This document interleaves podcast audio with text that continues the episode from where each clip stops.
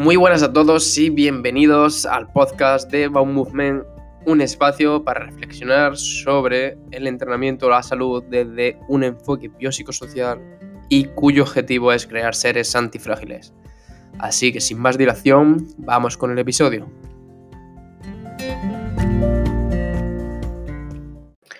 Muy buenas a todos y bienvenidos al episodio 9. En esta ocasión contamos con la ayuda de Marta, que es nutricionista y en este episodio vamos a hablar un poco de ciertos mitos de la nutrición, además de dar ciertas pautas generales sobre una alimentación saludable. Si hemos escuchado los demás episodios y me seguís en mis redes sociales, vemos que son muchos los factores que afectan directamente a nuestra salud y sobre todo a esa recuperación de lesiones o del organismo, siendo uno de los principales la alimentación y cómo interactuamos con los alimentos. El papel de la nutrición es fundamental a la hora de recuperarnos de una lesión o de alguna patología, asociándose una alimentación más saludable con una recuperación mucho más rápida. Uno de los factores a los que se debe esto es que según nuestra alimentación podemos aumentar o reducir la inflamación que se da dentro de nuestro organismo. Y esto a su vez se relaciona con mayor o menor dolor.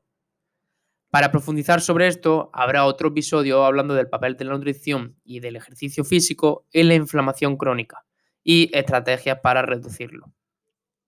Por eso, con el fin de que tengamos ciertas pautas generales y hablemos de los mitos más comunes en nutrición, contamos con la ayuda de Marta.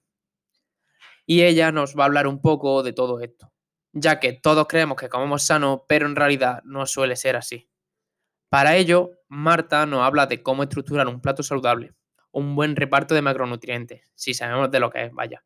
Y hablamos de algunas preguntas muy comunes como si es malo comer hidrato de carbono por la noche, si la fruta es mala por la noche, o si, por ejemplo, si queremos perder grasa, deberíamos evitar comer grasa.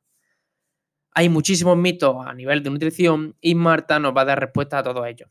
Además, nos hablará sobre los perjuicios del azúcar, hoy en día y cómo detectar azúcar presente en los alimentos, además de muchas más preguntas. Así que dejo que Marta responda a todas estas preguntas y os dé estas pautas generales. Así que sin más dilación, vamos con el episodio. Buenas, aquí tenemos a Marta, que es nutricionista, y lo primero que queremos saber es quién es Marta. Hola, buenas, ¿qué tal? Eh, en primer lugar, gracias eh, por contar conmigo para colaborar contigo en el podcast. Eh, bueno, a ver, Marta, pues soy, como ha comentado David, soy nutricionista, vivo en Huelva, he graduado. Eh, me considero una persona, digamos, un poco como inquieta, porque aunque no acabe la carrera hace muchísimo tiempo, creo que he hecho bastantes cosas en distintos ámbitos, en tema de investigación de, en, cierta, en cierta medida, y actualmente más enfocada tanto en creación de contenido y relación, como sobre todo en consultas, en consultas de, nutrición con pacientes. Y también estoy haciendo cosas como docente en una escuela que, también me gusta bastante ese, ese, perfil y lo estoy conociendo un poco de, de mí. Así que en general digamos que hago diferentes eh, tipos de salidas laborales, ¿no? diferentes trabajos dentro del ámbito de la nutrición, pero focalizándome sobre todo en las consultas, como, como nutricionista en consulta. Y bueno, eh, no sé si quieres que comente si, en qué trabajo o si pasamos a, otra pregunta, ¿cómo, ¿cómo, lo ves? Vale, ya partimos de donde antes, ¿no? Sí, pues eso, pues cuéntanos un poco a qué te, a qué te dedicas. Vale, bueno, pues como he comentado, en, como nutricionista en consulta, trabajo en varios centros, uno de ellos es Power Explosive, también estoy en, en otro centro eh, donde trabajo más a nivel de, de contenido, en, en IND, en Fasting es donde estoy como, como docente. Y, bueno, al final hago también otra serie de trabajos, soy autónoma, entonces trabajo en diferentes, con diferentes entidades, pero, pero creo que queda claro que es lo que me estoy más focalizando. ¿no? Eh, dentro de la rama de la nutrición, donde más pongo el foco es sobre todo en, población general, y pérdida de peso, cambio de hábitos, pero más aún en nutrición deportiva, en el ámbito deportivo. Vale, pues si quieres vamos a ir con la chicha, vamos a ir a esta primera parte de la entrevista. Lo que quiero es que hables un poco de, los mitos que existen a nivel de nutrición hoy en día, ya que normalmente cuando nos llega gente, esto al final influye en la recuperación de una lesión y normalmente todo el mundo cree que come bien. Es decir, siempre que se hace la pregunta de comer sano, siempre se responde en plan, no, no, si yo como muy bien. Entonces, vamos a empezar. ¿Qué es comer bien, Marta? Sí, pues justamente lo que has dicho. Todo el mundo cree que come bien, o yo al menos me lo dicen siempre cuando hacemos sesiones, en un inicio siempre comentan lo, lo, mismo y siempre les hago la misma pregunta, ¿qué, ¿qué, es comer sano? Y que cada persona te dice una cosa diferente, porque al final el comer sano es algo primero muy subjetivo y después es algo que también depende de la experiencia que tenga cada uno, de, de lo que ha hecho toda su vida y de su entorno, con lo cual eh, no hay algo definido y que sea la verdad absoluta en relación a qué es comer sano, pero sí digo qué es lo que yo considero comer sano. Entonces, eh, para comer sano, en primer lugar, eh, creo que es súper importante que vaya de la mano con, la, salud. Es decir, por ejemplo, si tú estás, crees que comes sano, pero te está produciendo estrés, te está produciendo ansiedad, no estás disfrutando o te está produciendo algún tipo de problema a nivel sistémico, pues ya no estaría comiendo sano, aunque toda la comida que comas sea comida real, por ejemplo, ¿no?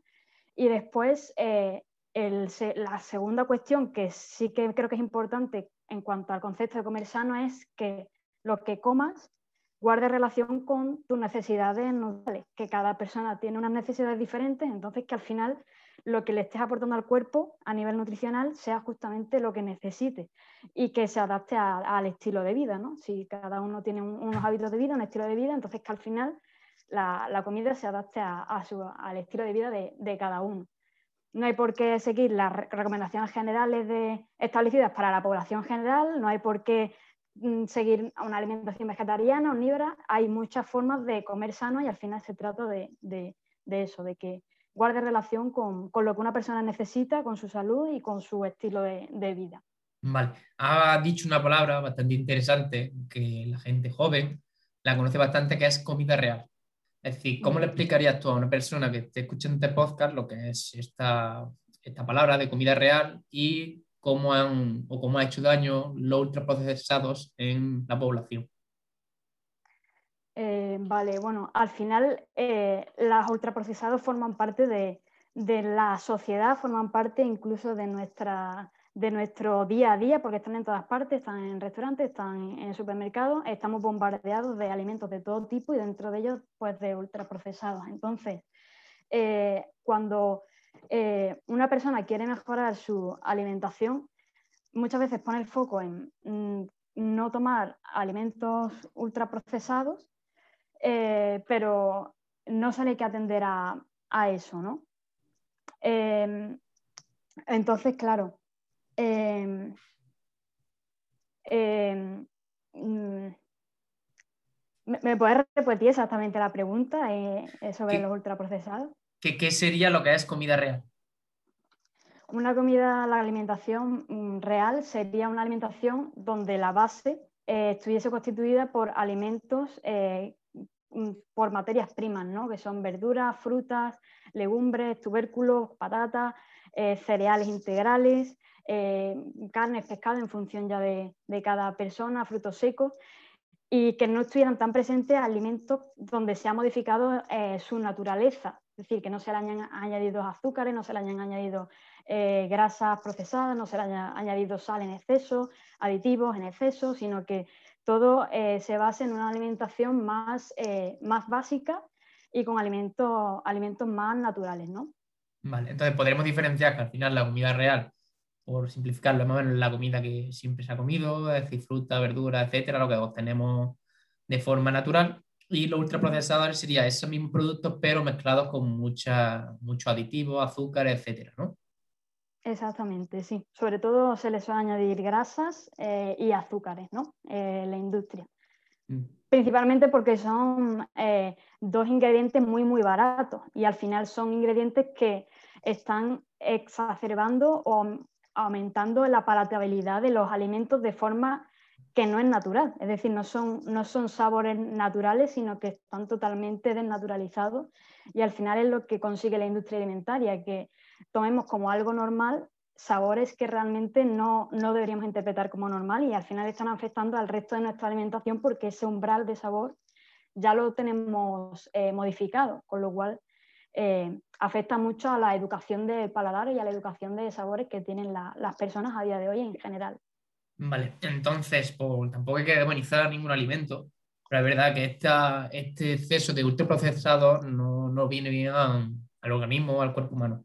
¿Qué problemas acá, traerían, por así decirlo, estos ultraprocesados? Bueno, pues al final eh, los ultraprocesados, como suelen eh, tener añadidos, suelen tener añadidos alimentos con una calidad nutricional muy baja. Por ejemplo, suelen añadirse azúcar, pero es un azúcar simple que no aporta más, más nutrientes, ni más minerales, ni más vitaminas, es simplemente azúcar que al final no nos está aportando nada más, solo energía. Con lo que estamos desplazando alimentos con una densidad nutricional mucho más, mucho más alta que nos aporta eh, muchísimas funciones a nuestro, a nuestro organismo y, de esta manera eh, eso está eh, haciendo que nuestra salud se vea mucho, mucho más reducida. Porque no solo porque estamos añadiendo azúcares simples que producen un impacto en el organismo que no es nada beneficioso, por ejemplo, en cuanto al, a los niveles de glucosa o de azúcar en sangre que se relacionan, por ejemplo, con la diabetes, sino por el, porque desplaza a, alimentos y a nutrientes que son mucho más interesantes para nuestra salud, como las vitaminas, minerales, proteínas de calidad, eh, hidratos de carbono de calidad, como puede ser un cereal integral y no el azúcar directamente refinado. Vale.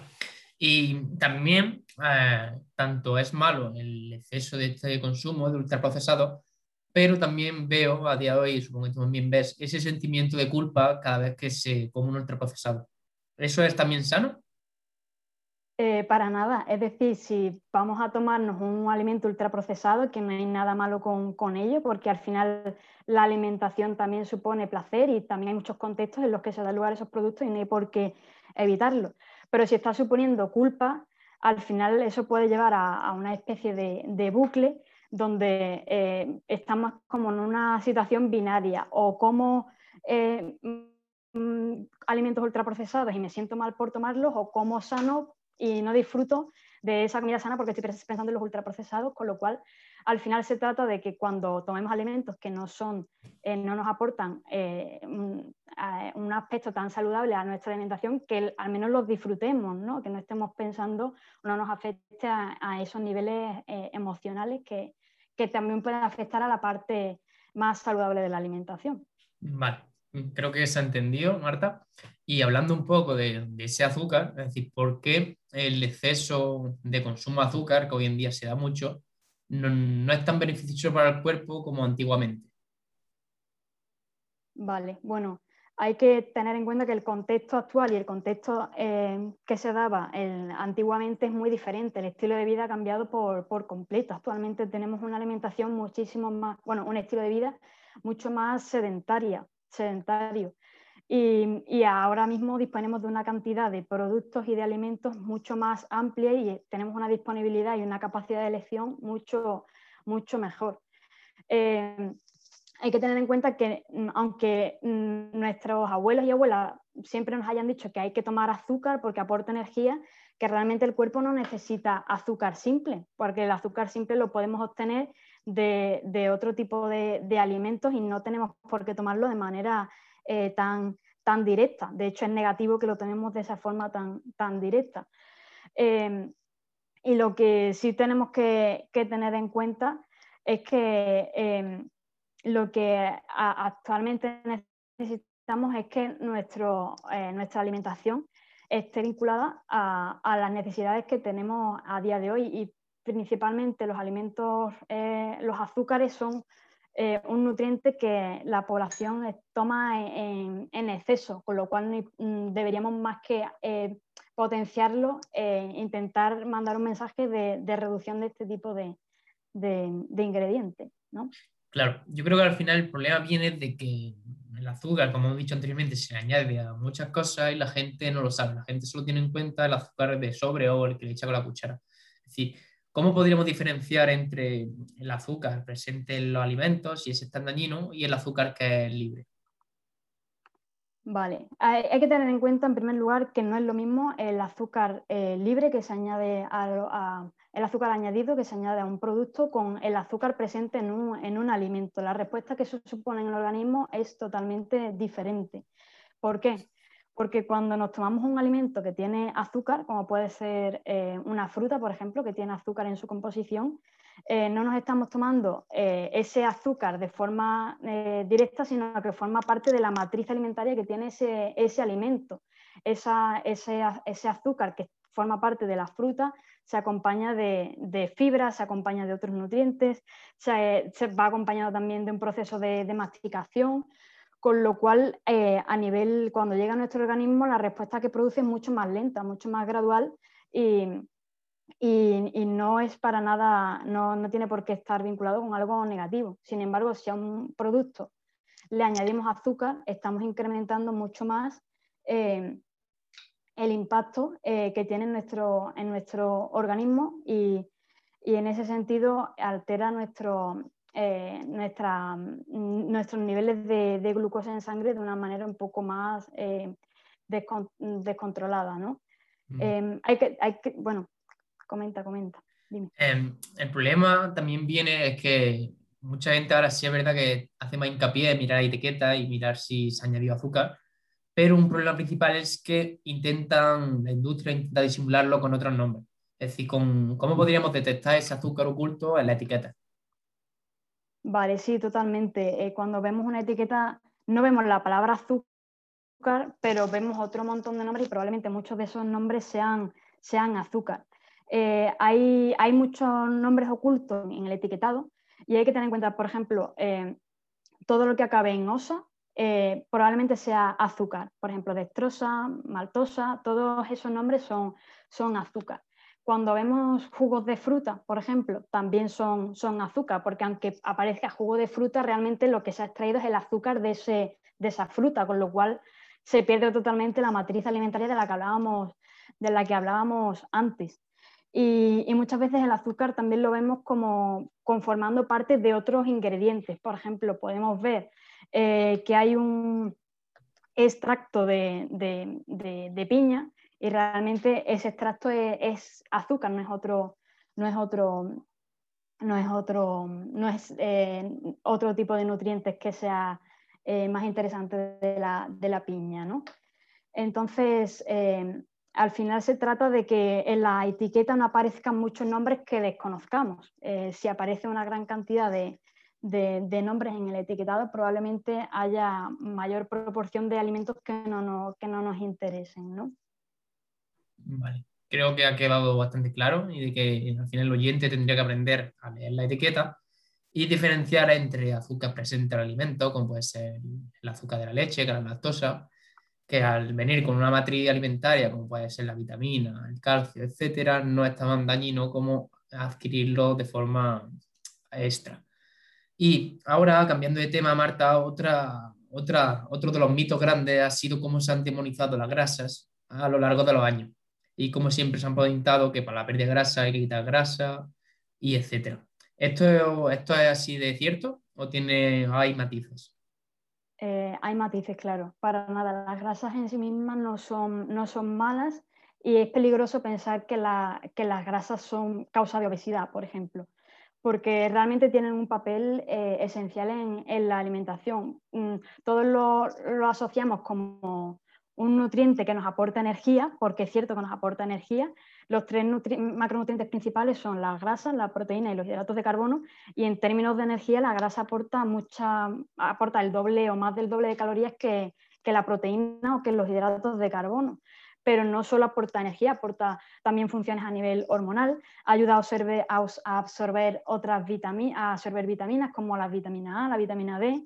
Eh, hay que tener en cuenta que en nuestro organismo eh, necesitamos grasa mm, directamente porque nuestra composición contiene, contiene, contiene grasa. Por ejemplo, somos todas las células de nuestro organismo, que al final nosotros somos un conjunto de células, eh, la, cubierta de esa célula, la, capa que recubre cada célula es, grasa. Y lo que sí hay que tener en cuenta es que no todas las grasas son, son iguales, que no todas van dentro del mismo saco. Y, y, por ejemplo, sí que podemos diferenciar que hay grasas esenciales que necesitamos ingerir con la, alimentación porque nuestro organismo no las produce y necesitamos las funciones que, nos aportan, como por ejemplo las grasas omega 3, que la encontramos en, pescado, en, frutos secos. Em, encontramos también grasas que son positivas, que no eh, son eh, mm, necesarias a nivel sistémico, pero que sí serían positivas, como el aceite de oliva, que tiene un montón de, funciones a nivel cardiovascular. Eh, hay grasas que son neutras, que no pasa nada si las tomamos, está bien tomarlas, pero tampoco nos va a aportar nada especial a nivel de, en términos de salud. Y después hay grasas que sí son más dañinas y que pueden causar problemas en nuestro organismo, como pueden ser las grasas trans o grasas muy refinadas, como la grasa de palma refinada. Y, dentro de este pack de grasas malas, seguramente mucha gente piensa en las grasas saturadas, pero la grasa saturada eh, no es mala de por sí. Eh, y no todas las grasas saturadas son, iguales. Al final depende mucho del procesamiento que haya sufrido esa, esa grasa. Em, por ejemplo, la grasa de, coco eh, es grasa saturada y no nos aporta, no, es, no, es, negativo ingerir grasa de coco, incluso se han demostrado algunos efectos interesantes, o la grasa procedente de los quesos curados. Eh, tampoco es negativa en ese, en ese sentido. Sí que hay que cuidar más la cantidad de este tipo de grasas, pero no, nos tiene por qué preocupar. Entonces, claro, al final atribuirle a las grasas un problema eh, de salud, como por ejemplo en la obesidad, es, un error porque hace que pongamos el foco en un, alimento que nos aporta cosas interesantes, en un nutriente que nos aporta cosas interesantes y que quitemos el foco de lo, de lo realmente importante, que al final los, problemas nunca vienen de forma aislada y, si hablamos, por ejemplo, de obesidad, hay que tener en cuenta que, es una enfermedad, una enfermedad multifactorial donde influyen un montón de, de, factores a nivel social, a nivel de estilo de vida, a nivel del tipo de ejercicio que se haga, a nivel de la alimentación global, con lo que sería súper simplista y muy negativo pensar que las grasas em, eh, son causa o son un problema directo sobre nuestra salud. Vale, creo que, ha quedado bastante claro. Al final la gente o tú mm. directamente consulta, te vendrá mucha gente que dice, paguita grasa directamente como menos grasa. Y no tiene por qué ser así. Claro, claro, pensamos eso. Si tomamos mm, proteínas vamos a ganar músculo, si quitamos grasa vamos a, reducir grasa en nuestro organismo, pero el cuerpo no funciona de forma tan directa. La grasa que tomamos no va a la grasa de nuestro organismo y, la proteína que tomemos en alimentos proteicos no, va a nuestro músculo. Eh, todo sufre un proceso a través de la digestión y de una serie de, mecanismos. Eh, eh, que, conforma cómo luego cada nutriente se va a utilizar en, el cuerpo, con lo cual eso tampoco tiene ningún, ningún sentido. Vale. Y vamos a otro mito bastante famoso, que seguramente te lo hayan dicho y que lo llevo observando yo mucho tiempo, que es la, la reducción o evitar hidratos de carbono por la noche para perder peso. ¿Tiene esto sentido? Eh, no, siempre se es, uno de los mitos que más se ha, comentado, pero eh, realmente no tiene una, base y, hay que tener en cuenta que no, influye tanto el momento en el que tomemos los alimentos, sino qué tipo de alimentos tomemos y cómo lo combinemos y en qué cantidad los tomemos, con lo cual el momento del día eh, no es un aspecto importante a la hora de determinar si algo engorda, si algo adelgaza, si algo es positivo o si algo es eh, negativo.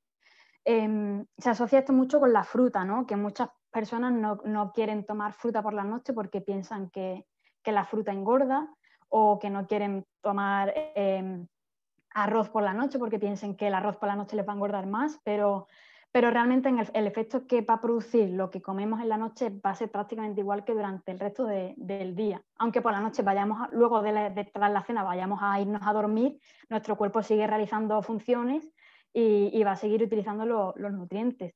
De hecho, si por ejemplo hemos entrenado por la tarde, si venimos de entrenar, pues a tomar una, cena que incluya mm, alimentos con hidratos de carbono, como puede ser eh, patata, pues puede ser incluso bueno para recuperar. Eh, con lo cual eh, el hecho de no tomar hidratos de carbono por la noche también es muy, muy simplista y no, y no deberíamos, deberíamos de, desterrarlo de la mente de, la población, ¿no? No, aporta nada, nada positivo y al final hay que tener siempre las cantidades y los alimentos de una manera más global en el día, no, no de forma tan concreta a un momento específico creo que ha quedado eso claro. Es decir, un ejemplo que me gusta mucho es como cuando llenas el coche con gasolina, que sería más o menos lo mismo que cenar. Es decir, si tú tienes el depósito medio vacío, pues da igual cuando tú llenes de gasolina en el coche, si sea por la noche o por la mañana. El problema, creo yo, que viene en la sociedad, que intentar llenar el depósito con el depósito lleno. ¿Crees que hay demasiado exceso de consumo de hidrato de carbono en nuestra población, en nuestra cultura? Eh, sí, realmente uno de los eh, nutrientes que más tomamos es los hidratos de carbono, pero hay que tener sobre todo en cuenta de qué manera los tomamos. ¿no? Los hidratos de carbono al final los podemos obtener de alimentos como los cereales, integrales o refinados. Mm, los integrales, por supuesto, nos van a aportar mayor, unos nutrientes y un efecto en el cuerpo más, más interesante.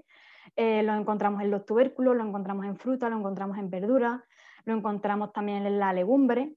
Eh, con lo cual, eh, eh, mm, si, vamos a los estudios de consumo de la población, uno de los grupos de alimentos que más se toman son las harinas, las pastas, el pan, la bollería, y realmente nuestra sociedad no realiza mucha actividad física y hay que tener en cuenta que los hidratos de carbono tienen una función principalmente energética. También realizan otras funciones, por eso es importante tenerlos en cuenta en, en la alimentación eh, de forma general, pero la cantidad debería modularse en función de la actividad que tenga una persona. Y si es cierto que, eh, teniendo en cuenta la baja tasa de actividad física y de deporte que, practica la población en general, la cantidad de, alimentos ricos en hidratos de carbono no, va relacionada con esa actividad física, con lo cual por lo general suele haber eh, un exceso de este grupo de alimentos pero al final la clave tampoco se trata en que la gente deje de tomarlo, porque al final es el mensaje que se llevan.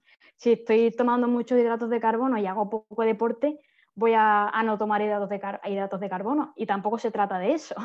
Se trata de, por una parte, de mejorar justamente el fallo, que es la actividad física, y por otra parte, de gestionar bien eh, este grupo de, alimentos, que las combinaciones sean, sean buenas, que la distribución a lo largo de la semana sea, sea buena que la cantidad también la sea, que las fuentes de alimentos ricos en hidratos de carbono sean de calidad, que no sean harinas refinadas, que no sea bollería, que no sea pasta blanca, sino que mm, sean fuentes que nos aporten un valor nutricional más interesante y que, y que al final estén más relacionadas con lo que necesitamos, ¿no? que no se trata de eliminarlo, sino de, aprender a gestionarlo bien, sobre todo en las proporciones, que, creo que mucha gente cuando a lo mejor toma pasta se toma un, un de pasta y a lo mejor hay que aprender a, ver cómo distribuirlo en, el día o en la semana o, qué otras fuentes de hidrato de carbono tomar, que no se repita también tanto un mismo tipo de, de, ingrediente.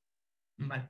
Para que quede un poco claro, que la gente al final siempre nos gusta llevar un mensaje a nuestro terreno, sería como modular esa ingesta de hidrato de carbono al ejercicio, al movimiento que hagas, ¿no? Es decir, si te mueves más y entrenas más, mete más hidrato de carbono, si tienes días más parados, pues no te pases con el hidrato de carbono. Sí, sí, eh, si simplificamos al final sería eso, adaptarlo a, la actividad que, tengamos, exactamente. Vale. Y otra cosa que has dicho, y seguramente la gente tenga duda, es la diferencia entre ingerir alimentos refinados, como puede ser el pan blanco, la pasta, etcétera, versus alimentos integrales, cereales integrales, etcétera. ¿Qué diferencia hay?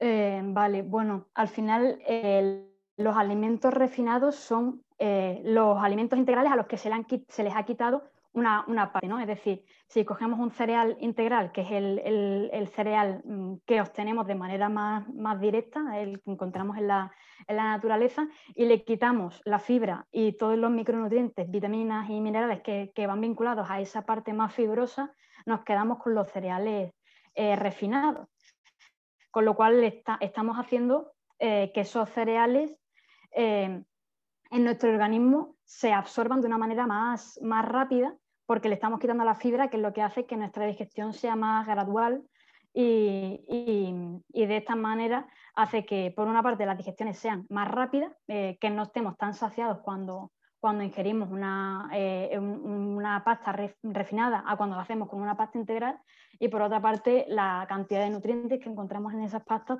también será más, más pobre. Em, también creo que es importante que la, población entienda que no importa tanto em, la, lo que aporta un alimento en sí, como por ejemplo puede ser la pasta refinada o la pasta integral, sino cómo se combine en una, en una comida, ¿no? que vaya acompañado de, verdura, porque si al final te tomas eh, macarrones con carbonara como plato y ya está, pues tampoco estamos macarrones integrales con carbonara, aunque sea integral, mm, no estamos aportándole fibra a través de frutas ni de verduras. Entonces, mm, muchas veces eh, eh, hay que tener en cuenta, pues eso, que la comida de manera general sea, tenga un, unas combinaciones adecuadas en cuanto a, todos los grupos de, alimentos, ¿no? Hmm.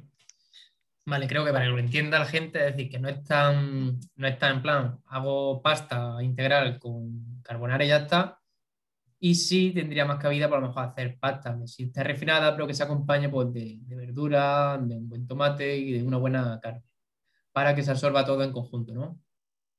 Eh, exactamente, claro, exactamente. Al final, si tomamos un plato de pasta, estamos desplazando pues, a fruta, a verdura, a carne, a otros grupos de alimentos que nos aportan otros nutrientes que también son, son importantes. Entonces hay que tener en cuenta la comida en general, pero si mm, ponemos a la pasta integral versus a la pasta refinada, por supuesto la pasta integral nos va a aportar, eh, va a aportar un impacto en nuestro organismo mucho más interesante y más nutrientes que, que, también es, importante que no olvidemos eso. Vale, y ya respecto al hidrato de carbono, como último tema en este, es el consumo de pan, que se da bastante en nuestra cultura, y cómo podríamos elegir un buen pan, ya que creo que comemos en exceso pan, ya que vamos a un restaurante, un bar, siempre nos ponen pan, tostada siempre con pan, por la noche siempre acompaño con pan. Entonces, no es que sea un problema comer pan, pero mm. sí el exceso de ese pan está quitando, está desplazando a otro alimento. ¿Cómo afectaría ese exceso de pan y cómo podríamos elegir un buen pan? Claro, eh, al final es eso, no priorizar mucho el protagonismo de, la alimentación, el pan, porque justamente desplaza a, otro, a otros alimentos y al final el pan, el ingrediente principal de, este alimento es trigo. Trigo que, bueno, que sí, que si es integral nos aporta mm, algunos minerales más que el pan refinado, ¿vale? Pero tampoco es bueno repetir mucho este alimento porque no nos aporta muchísimos nutrientes. Y, como hablábamos antes, a nivel energético hay que tener en cuenta que si no realizamos mucha actividad física, pues tampoco es un alimento que haya que, priorizar. Entonces hay que tener en cuenta pues, que los, los, ingredientes sean lo más básico posible. En los supermercados encontramos muchos que tienen grasas añadidas, que tienen azúcar añadido, que tienen gluten añadido, que también es muy típico. Eh, entonces hay que cuidar que los ingredientes sean muy básicos, que al final se compongan principalmente de, la harina, si es de trigo, y si es de integral, mucho mejor. También podemos variar el tipo de cereal, no tiene por qué ser de trigo, puede ser de espelta, puede ser de centeno, para variar un poco el, aporte nutricional que, consigamos. Y después eh, no pasa nada porque tenga sal, porque el pan necesita sal para su, para su fermentación, que tenga agua y que tenga fermentos y prácticamente poco más que tenga máximo seis ingredientes que no necesitan más el proceso eh, de elaboración del pan y si la masa es masa madre, pues eh, mucho, mucho mejor.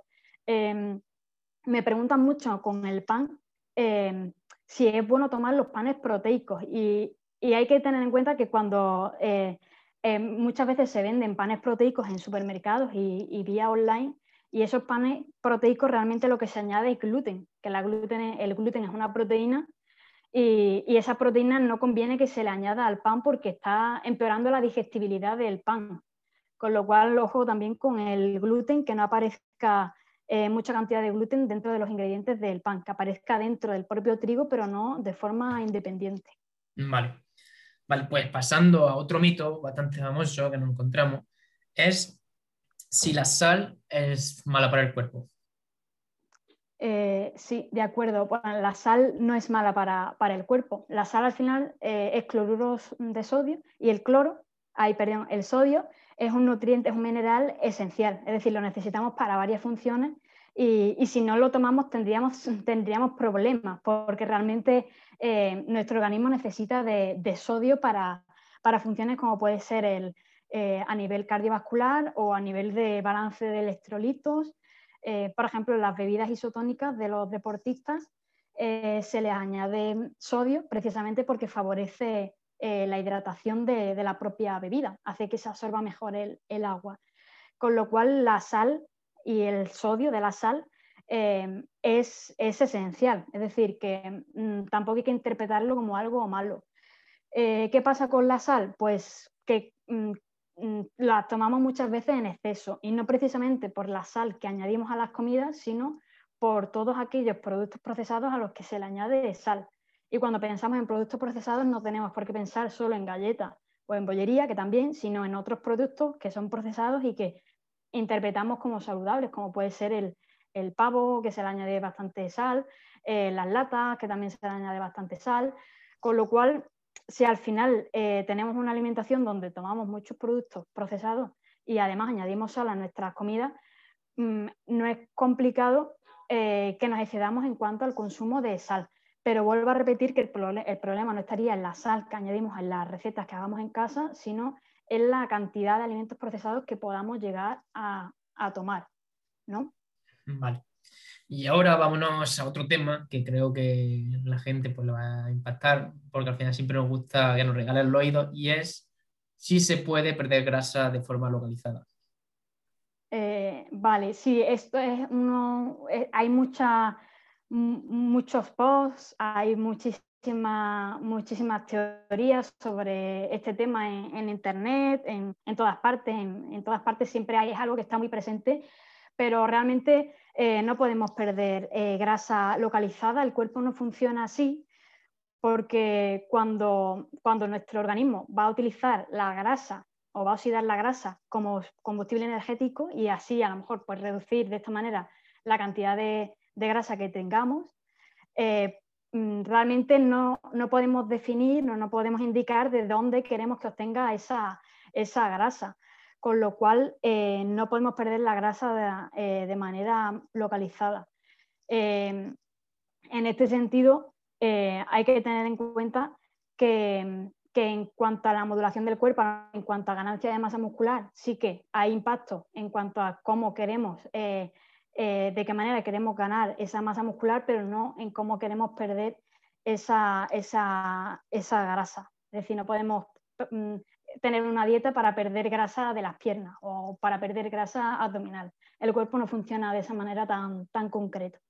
Vale, yo creo que ahora mismo hay mucha gente que esté escuchando que esté triste, porque también a nosotros nos preguntan mucho qué, qué ejercicio hacemos para perder barriga y tampoco.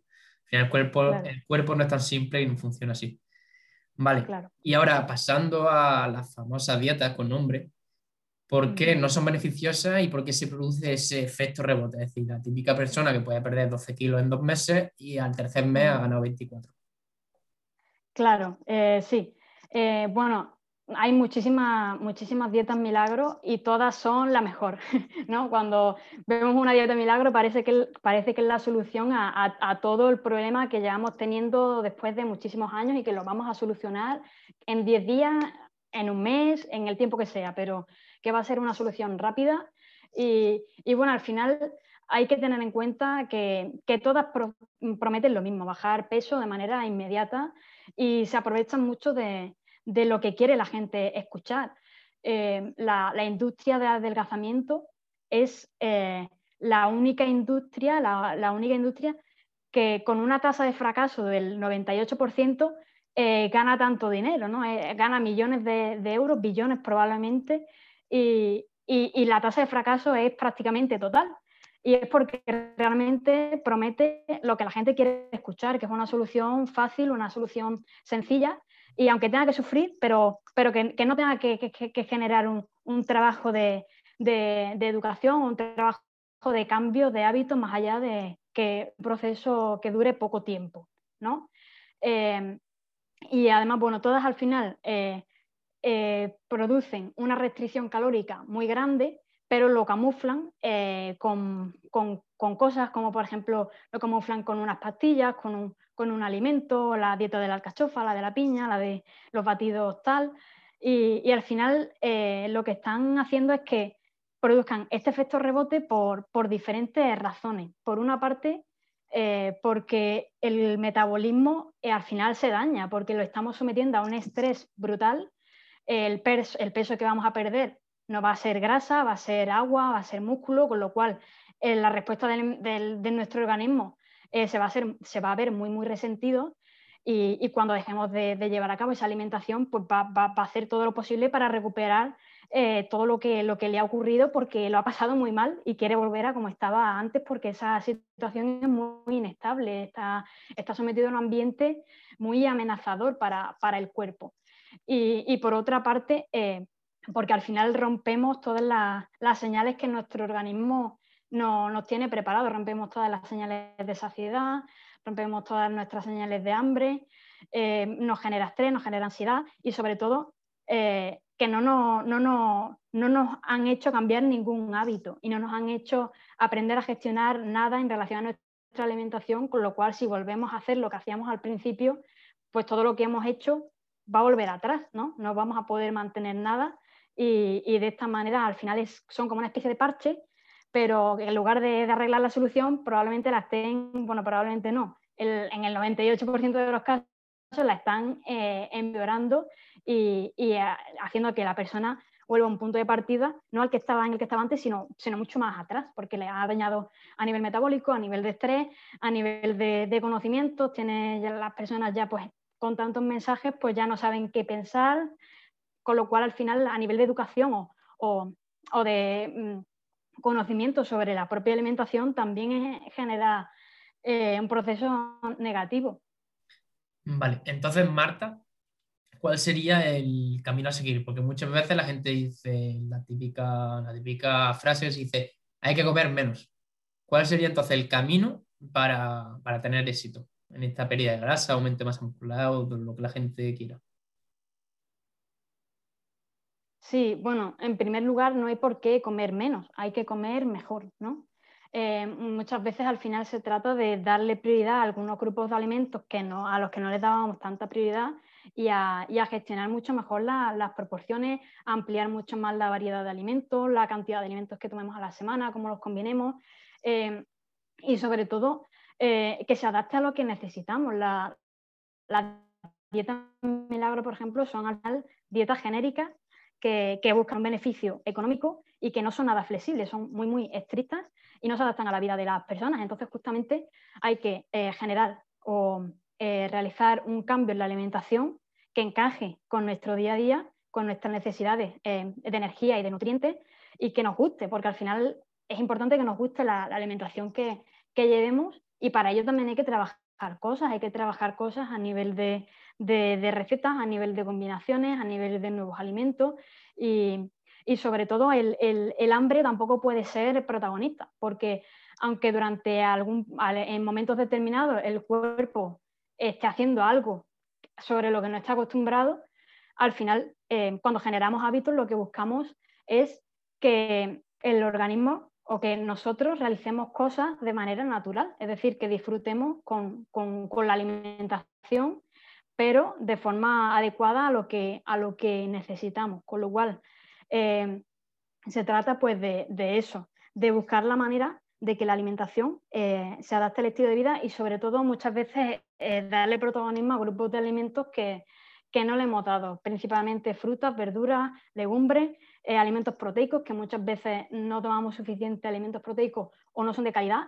Y, y, uno de los aspectos más importantes es la calidad de los alimentos, que nos produzcan saciedad porque mm, muchos de los, mucho, un, grave problema de la, de la, sociedad es que tomamos mucha cantidad de alimentos porque mm, no los combinamos de manera que nos produzcan la saciedad que, que, necesitamos. Entonces, un aspecto muy importante es el de mejorar la saciedad de, de las comidas. Vale, para que el oyente, que seguramente ahora mismo pues, vaya bien de teoría, me gustaría más o menos hacer un plato saludable para que se lo imagine en su cabeza y directamente que que muchas veces me viene es, que yo no sé, veo el plato y no sé lo que hay. Es decir, ¿qué tendría que haber en el plato? Sí, bueno, el plato saludable, lo que conocemos como plato saludable, eh, se suele componer de, se lo podemos dividir como en tres partes principales, ¿no?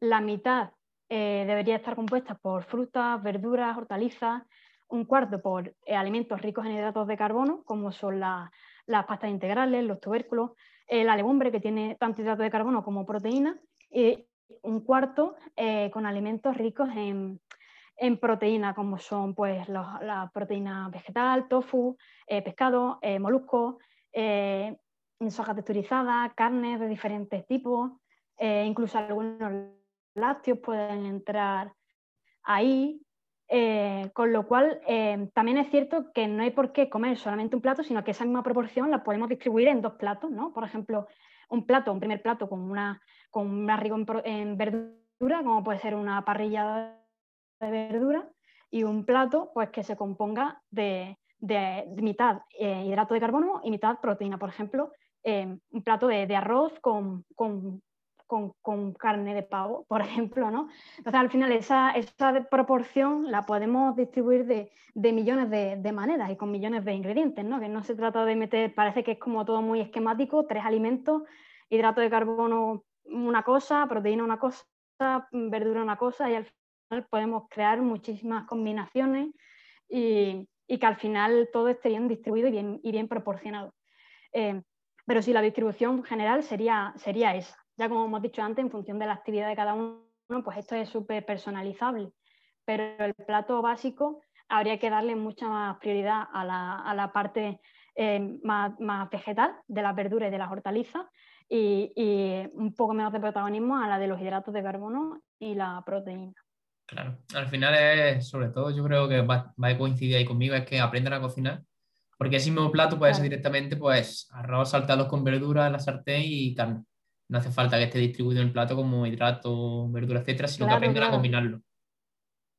Claro, claro. Si, pensamos en un plato así dividido en tres, pues puede.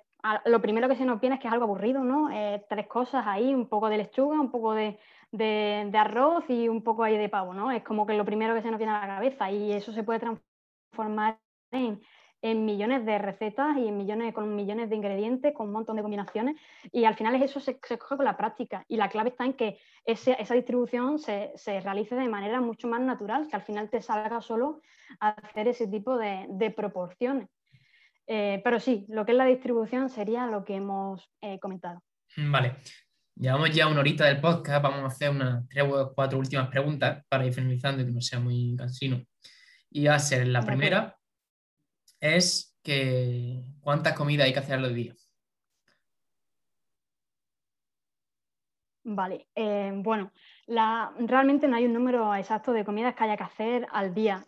Se ha dicho siempre que hay que hacer cinco comidas al día y, muchas veces esto se ha dicho desde el ámbito de los propios nutricionistas, ¿no? que han hecho hincapié en cinco comidas al día porque es bueno a nivel de saciedad y, por varias razones que, que, se han tomado como argumento, pero realmente no es tan importante eh, el número de comidas que hagamos al día, sino lo que tomemos en esas comidas, ¿no? Entonces, no hay que hacer cinco comidas al día, la cantidad de comidas que haga una persona en su día a día dependerá del el tiempo del que disponga, de su apetito.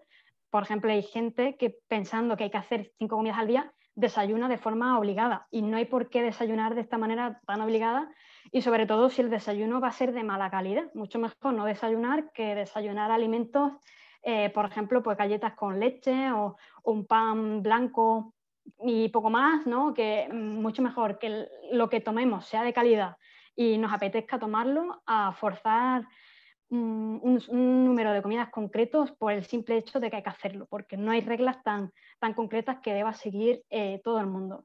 Vale. Ahora también por ese tema, ahora se ha puesto de moda también el tema del ayuno intermitente, que no es ni que sea ahora mismo la panacea para perder grasa, ni tan malo como lo pintan. ¿Qué opinas de él y si hay casos en los que lo recomiendas? Eh, vale, el ayuno intermitente, eh, bueno, es más que una dieta, es una estrategia, ¿no? Una estrategia para distribuir las comidas a lo, largo del día. Es decir, no se trata de utilizar el ayuno para reducir las calorías, que mucha gente piensa eso, voy a hacer ayuno, voy a reducir así las calorías y así pues pierdo grasa ya, ya que estamos, pero el objetivo del ayuno no es reducir calorías, utilizarlo como una medida compensatoria, de decir, bueno, hoy me paso y así al día siguiente hago ayuno y ya compenso, sino que su objetivo es el de generar adaptaciones eh, fisiológicas en determinadas personas. Entonces, ¿recomendable? Pues de forma general no, pero hay personas a las que sí que le puede venir bien. Eh, ¿Cómo sabemos a qué personas les puede venir bien hacer ayuno? Pues en función de, por ejemplo, primero, que parta ya de una alimentación eh, eh, de base que esté bien, no empezar haciendo ayuno, sino primero gestionar bien, saber que esa persona come de manera saludable y luego ver si le viene bien hacer ayuno o no. Eh, y también depende, por ejemplo, de sus apetitos, si le va a resultar muy, muy complicado hacer ayuno porque es que tenga mucho apetito y, le venga bien comer de manera más fraccionada o no.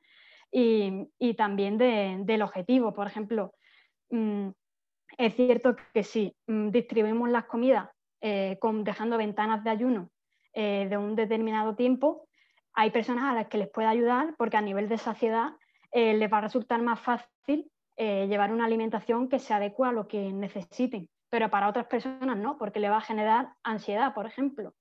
Y, bueno, sí es cierto que el ayuno, como he comentado antes, se, tiene un trasfondo que es el de generar adaptaciones mm, fisiológicas y muchas veces esto se utiliza en deportes, pero en deportes sobre todo de resistencia. Es decir, que no todo el mundo hace deportes de, resistencia, sobre todo es para deportes eh, tipo ciclismo, tipo eh, triatlón, donde se consiguen de esta manera generar algunas adaptaciones durante el, entrenamiento en cuanto a cómo el organismo obtiene grasa o obtiene eh, hidratos de carbono para, la energía que necesitan durante esos entrenamientos. Con lo cual, el ayuno mm, puede ser interesante para algunas personas, pero, pero no para todas. Es una herramienta. Se trata de ver si esa herramienta es útil o no para, cada persona. ¿no? Si, tenemos una, puerta y queremos poner un tornillo, pues igual no está bien utilizar unos alicates, igual nos cargamos la puerta con unos alicates porque no es la herramienta adecuada. Entonces sí que hay personas a las que el organizar la alimentación teniendo en cuenta un ayuno intermitente puede estar bien,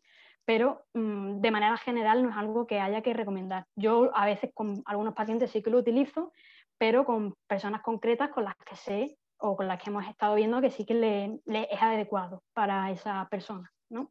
Ahí totalmente de acuerdo, es decir, el ayuno, yo por ejemplo lo utilizo dos veces a la semana o así, pero porque para mí todo lo que probaba es lo que más me gusta, tanto a saciedad y eso.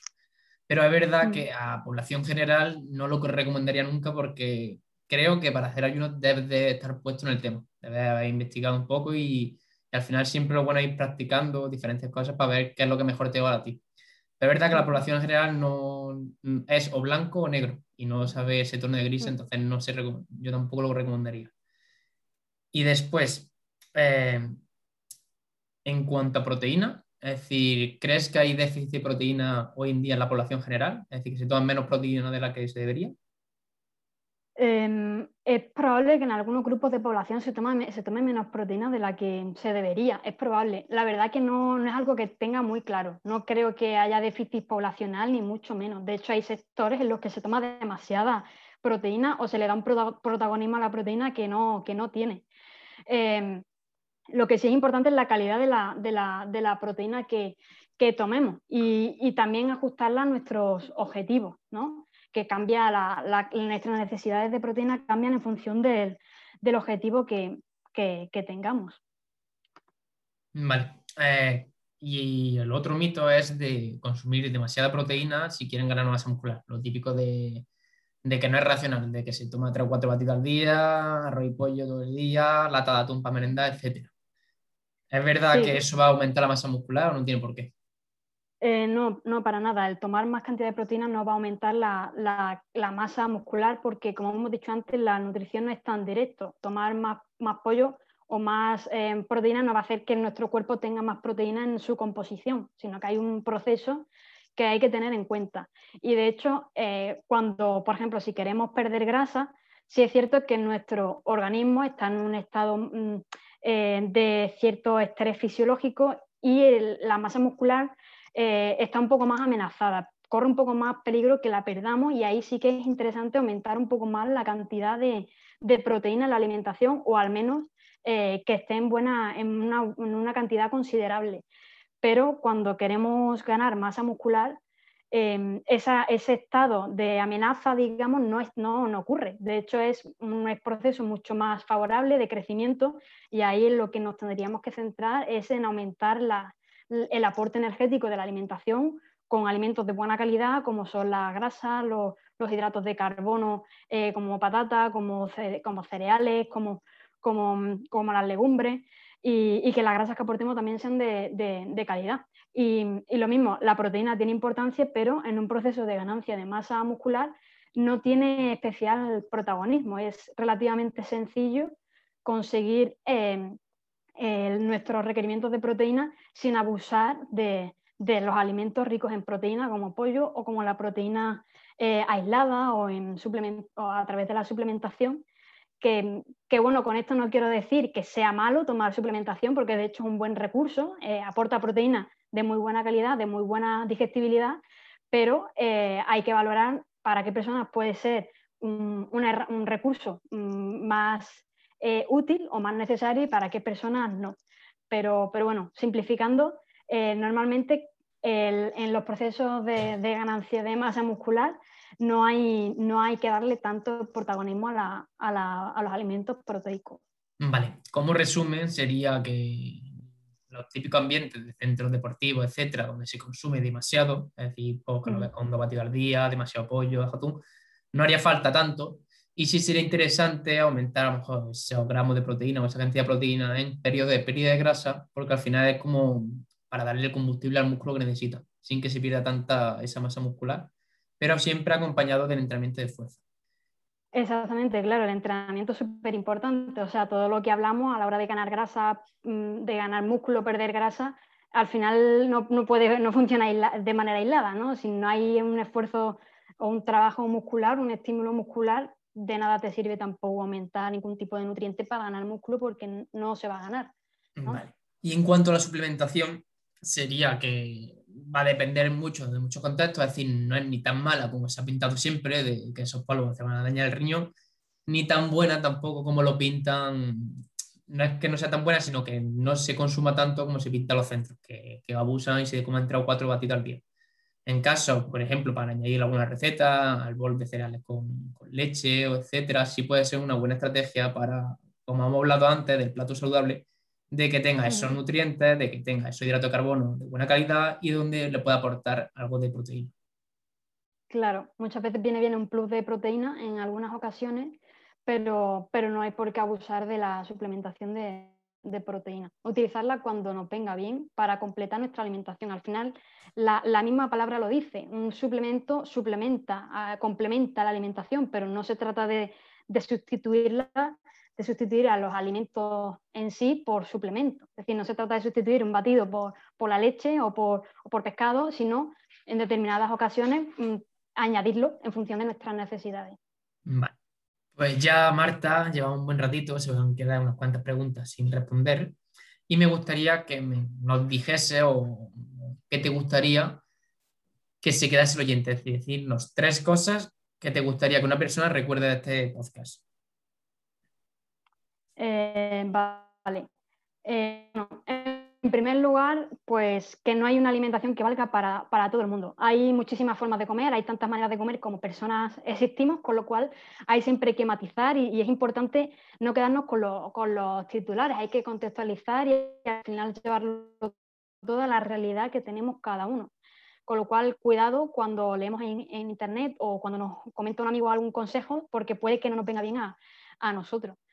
Em, y bueno, también súper importante eh, que no pensemos tampoco en la alimentación como un conjunto de, nutrientes, que al final, como soy nutricionista, muchas veces hablo mucho de nutrientes, de alimentos, pero que al final la alimentación es, mucho más. es un proceso, es, algo que realizamos de manera social, es algo que nos produce satisfacción, que nos transmite recuerdos, que, que nos produce incluso a veces nostalgia y los actos sociales giran en torno a la alimentación, con lo cual es importante también que las veamos como, como, como algo que nos hace disfrutar y como algo que forma parte de, de, nosotros mismos, de nuestra cultura, no solo como un conjunto de nutrientes que nos aportan energía y, y, poco más. ¿no?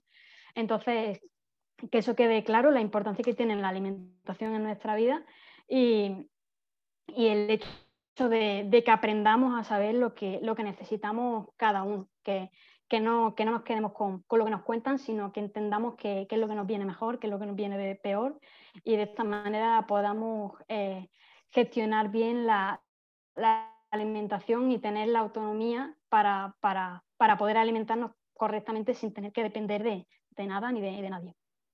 Pues creo que ha sido una charla bastante interesante y con esto ponemos el broche final. Ha sido un placer tenerte aquí y aportar el primer episodio hablando sobre nutrición, ya que la nutrición también es un aspecto importante en nuestra salud y en la hora de la recuperación de nuestras lesiones. Así que muchísimas gracias, Marta, por este ratito.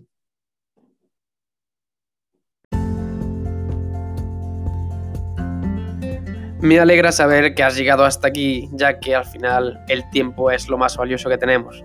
Y que pase el tiempo dedicando a formarte o a tener más conocimiento dice mucho de ti. Así que nos vemos en el siguiente episodio y nunca dejes de aprender. Hasta la próxima.